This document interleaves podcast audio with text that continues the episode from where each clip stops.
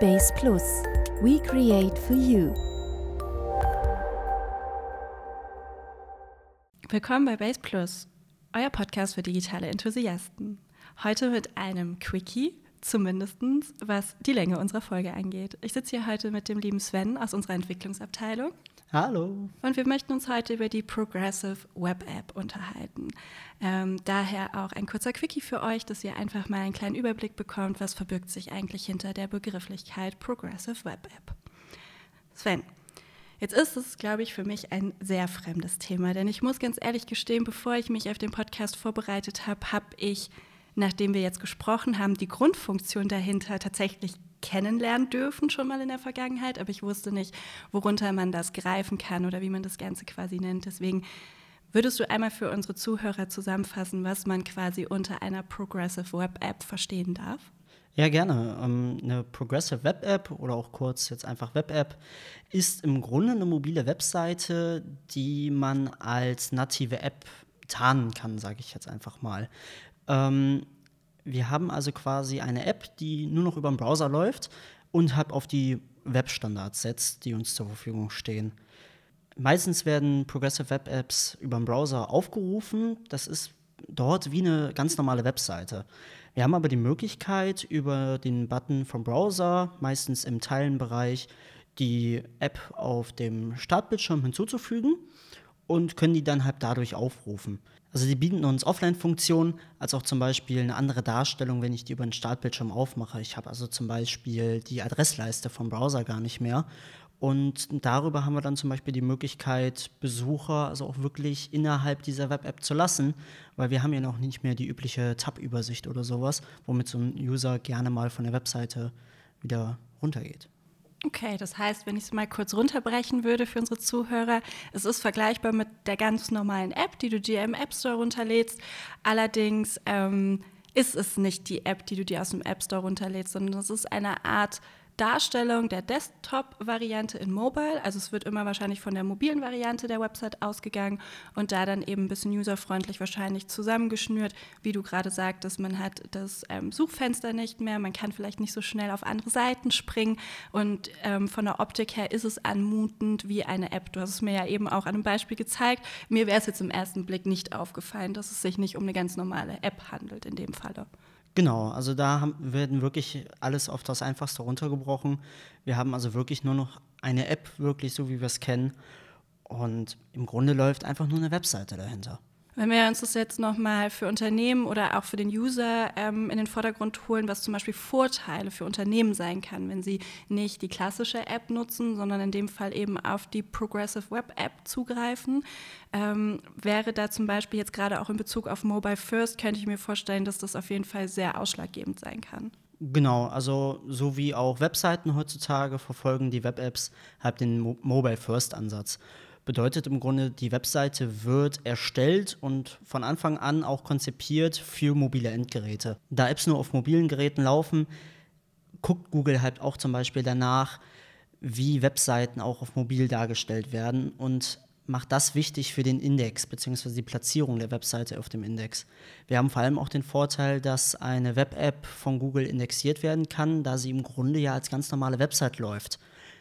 Bei einer normalen App, da kann Google mit seinem Crawler nicht drüber schauen und wird die auch nicht mit in den Index setzen. Und da haben wir dann natürlich auch den Vorteil, dass wir dort auch direkt mit eingreifen können. Also tatsächlich auch bei uns jetzt zum Beispiel im Agenturalltag für die SEO-Abteilung auch von hoher Relevanz da, die Empfehlungen auch Unternehmen gegenüber auszusprechen, weil die Inhalte eben rankbar wären bei Google, dadurch, dass der Algorithmus die auffindet, was ja bei normalen Apps in dem Falle nicht ja, gegeben ist, weil es ja einfach nichts mit der Website an sich zu tun hat. Nee, wie jetzt schon auch erwähnt, wir haben im Grunde halt nur noch die Webseite und die wird im Grunde dann von Google auch einfach nur indexiert und wir haben halt einfach nur die erweiterte Darstellungsmöglichkeit, als auch auf einem Smartphone zum Beispiel, einfach noch ein paar Funktionen, die wir damit äh, nutzen können. Wenn ich das jetzt auch aus der Entwicklerperspektive ähm, betrachte und mich jetzt vielleicht als Unternehmer sehen würde, würde ich ja auch sagen, die Zeit, die in die Entwicklung einer App gesteckt wird, ist dann vielleicht für mein Unternehmen erstmal zweitrangig, weil ich dann vielleicht lieber schaue, dass ich die Zeit in eine sehr gut optimierte Online- Variante setze, weil ich doch dann da wahrscheinlich auch für mein Unternehmen bessere Ziele verfolgen kann. Ja, natürlich. Also da haben wir halt den Vorteil, allein in der Programmierzeit, es muss nicht an zwei Baustellen gleichzeitig gearbeitet werden. Ja, genau, werden. zum Beispiel. Ne, also wir haben jetzt keine App, die wir programmieren müssen, als dann auch noch zusätzlich eine Webseite, die dann im schlimmsten Fall auch noch aus zwei verschiedenen Quellen gepflegt werden muss, sondern wir haben nur noch eine Sache, die wir pflegen müssen. Natürlich ist der Programmieraufwand einer Web-App was mehr als bei einer normalen Webseite, aber es ist nochmal deutlich geringer als jetzt bei einer nativen App, die man jetzt programmieren müsste und auch was die Freigabe der ganzen Sache angeht. Eine Web-App können wir einfach online stellen, so wie auch eine normale Webseite. Eine native App muss ja erst in jedem Store kontrolliert werden. Gelistet werden, aufgenommen werden und den Prozess dahinter. Genau, es gibt ja immer in den ganzen App Stores einen Freigabeprozess. Das heißt, Google oder Apple schaut sich halt die App auch nochmal an, um zu gucken, ist da auch alles mit in Ordnung. Und das kann halt dauern. Man kennt die Menge an Apps, die es so im, in den Stores gibt und auch was täglich alles hinzukommt. Und diesen Prozess können wir damit halt einfach umgehen. Ich habe eben, als du mir das Beispiel gezeigt hast, war ja für mich erstmal gar nicht ersichtlich, dass uns, wir uns jetzt keine normale App angucken in dem Falle. Das heißt, auch für den User, man hat ja quasi wie so ein Icon, das man auch auf der Startseite hat, das wirklich sehr anmutend ist. Wenn ich jetzt aber als User davon ausgehe, ich rufe dann quasi nicht eine App auf, die ja auch zum Beispiel, wenn ich sage ich mal, kein Internet habe, was ja auch mal gang und gäbe sein kann, ähm, dennoch funktioniert. Wie ist es denn dann in dem Falle? Weil für mich wäre es jetzt eher so, funktioniert nicht, weil kein Internet, deswegen lädt sich die Seite nicht. Äh, wie in einer nativen App können die Inhalte halt offline gespeichert werden bei einer Web-App. Bedeutet, durch den sogenannten Service Worker, der im Hintergrund läuft, haben wir einfach die Möglichkeit, die Daten der Website auf dem Gerät zu speichern, natürlich beim nächsten Mal aufrufen mit Internetverbindung zu aktualisieren, ähm, als auch zum Beispiel Daten von Formularen zwischenzuspeichern und bei der nächsten beim nächsten Mal online gehen einfach wieder abzusenden. Das ist halt zum Beispiel diese Sachen, die so ein bisschen mehr Programmieraufwand im Vergleich zu einer normalen Webseite bedeutet. Und im Grunde haben wir hier aber auch den Fall, meistens ist es so, dass auf eine Web-App erst im Browser zugegriffen wird. Wir haben also erstmal eine ganz normale Darstellung, wie wir es vom Browser aus kennen. Wir werden auf der Webseite aber nochmal aufgefordert oder darauf hingewiesen, dass wir die App bzw. die Webseite auf dem Startbildschirm hinzufügen können von dem jeweiligen Gerät. Und dann haben wir eben diese native, äh, die Progressive Web App natürlich auf dem Gerät installiert. Hat es denn ähm, auch Vorteile, was meine, ähm, ich nenne es jetzt mal Geschwindigkeit angeht? Weil wenn ich jetzt auf der eigentlichen Seite unterwegs bin, könnte ich mir vorstellen, dass es schneller ist, weil manche Apps hängen. Ähm, manchmal muss man einfach auch warten, bis gewisse Daten geladen sind. Hat es da auch einen Vorteil? Mm, es hat auf jeden Fall den Vorteil gegenüber normalen Webseiten, dass wir die Daten eben fast komplett lokal speichern. Im Grunde beim Aufruf der Webseite wird zwar auch was lokal gespeichert, das macht jeder Browser, wie er es gewohnt ist. Bei einer Web-App können wir aber wirklich sagen, dass alle Website-Daten lokal gespeichert werden sollen und dann beim Aufruf mit Internetverbindung halt nochmal aktualisiert werden. Dadurch, dass die Web-Apps aber auch dem Mobile First-Ansatz folgen, haben wir hier auch den Vorteil, dass die Seiten halt wirklich für mobile Endgeräte optimiert sind. Bedeutet, die Daten sind möglichst klein, können schnell geladen werden und durch die Kombination von den ganzen Sachen ist die Ladegeschwindigkeit meist halt einfach schneller.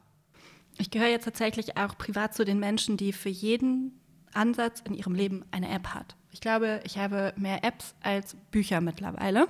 Wie ist es denn, wenn ich mir das jetzt, also wenn ich mir Apps runterlade, kommt immer so ein netter Balken bei mir auf dem iPhone, der dann sagt, oh oh, achte mal darauf, nicht so viele Apps runterladen. Irgendwann ist es hier auch voll. Und normalerweise ist es ja bei den neuesten Handys so, man hat schon relativ viel Speicher. Aber es gibt ja auch viele, die eben noch nicht davon Nutzen genießen können. Spare ich mir damit auch einfach Speicherplatz auf meinem Endgerät? Auf jeden Fall. Also wir haben einen Speicherbedarf, der ist rund 80 bis 90 Prozent geringer als bei einer nativen App innerhalb der Web-App, einfach weil wir diese ganze App-Architektur die normalerweise gefordert ist, nicht mitnehmen müssen. Weil im Grunde laden wir mit einem Zusatz, eben Zusatz Service Worker, laden wir einfach nur eine Webseite. Aber natürlich sind die auch nicht davon ausgenommen, dass wenn ein Speicher voll ist, dass auch die nicht installiert werden können.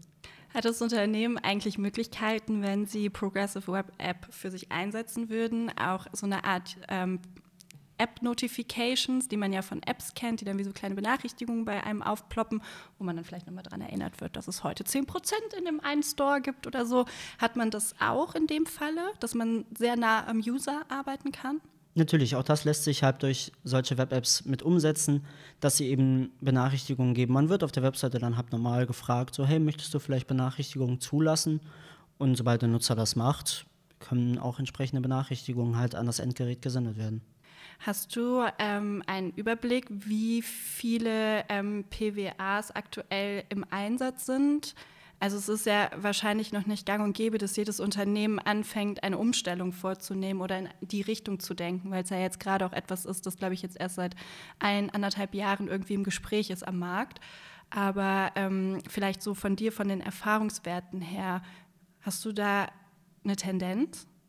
Die Tendenz ist momentan eher noch auf eine native App zurückzugreifen, die dann aber wiederum die Webseite ganz normal aufruft. Ich, meines Wissens nach ist Mediamarkt eben so ein Beispiel, äh, wo mir das schon aufgefallen ist, dass wir im Grunde die native App benutzen, also die auch aus dem App Store oder wie wir es gewohnt sind herunterladen und die greifen einfach nur auf die Webseite letztendlich zu, ohne dass der Nutzer es bemerkt. Das ist dann so ein versteckter Browser, sage ich jetzt einfach mal. Ähm, so Seiten wie die bmw.com, die benutzen zum Beispiel schon Progressive Web Apps das heißt, bmw.com kann einfach aufgerufen werden und da haben wir eben genau dieses Beispiel, dass man benachrichtigt wird, möchtest du die Seite nicht auf deinem Startbildschirm hinzufügen und dann wird nur noch die Progressive Web App aufgerufen.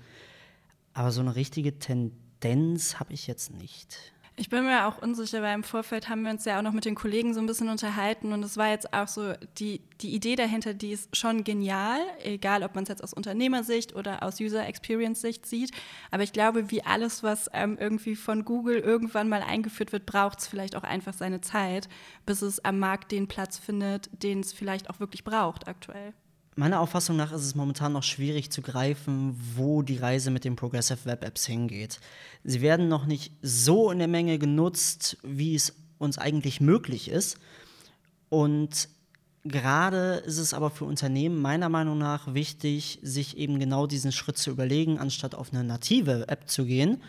Da kennt man ja oft, dass Unternehmen die Vorstellung haben, hey, für meinen Online-Shop, für mein Infoportal oder was auch immer möchte ich eine App haben dann doch vielleicht den Schritt eher auf die Progressive Web App zu gehen.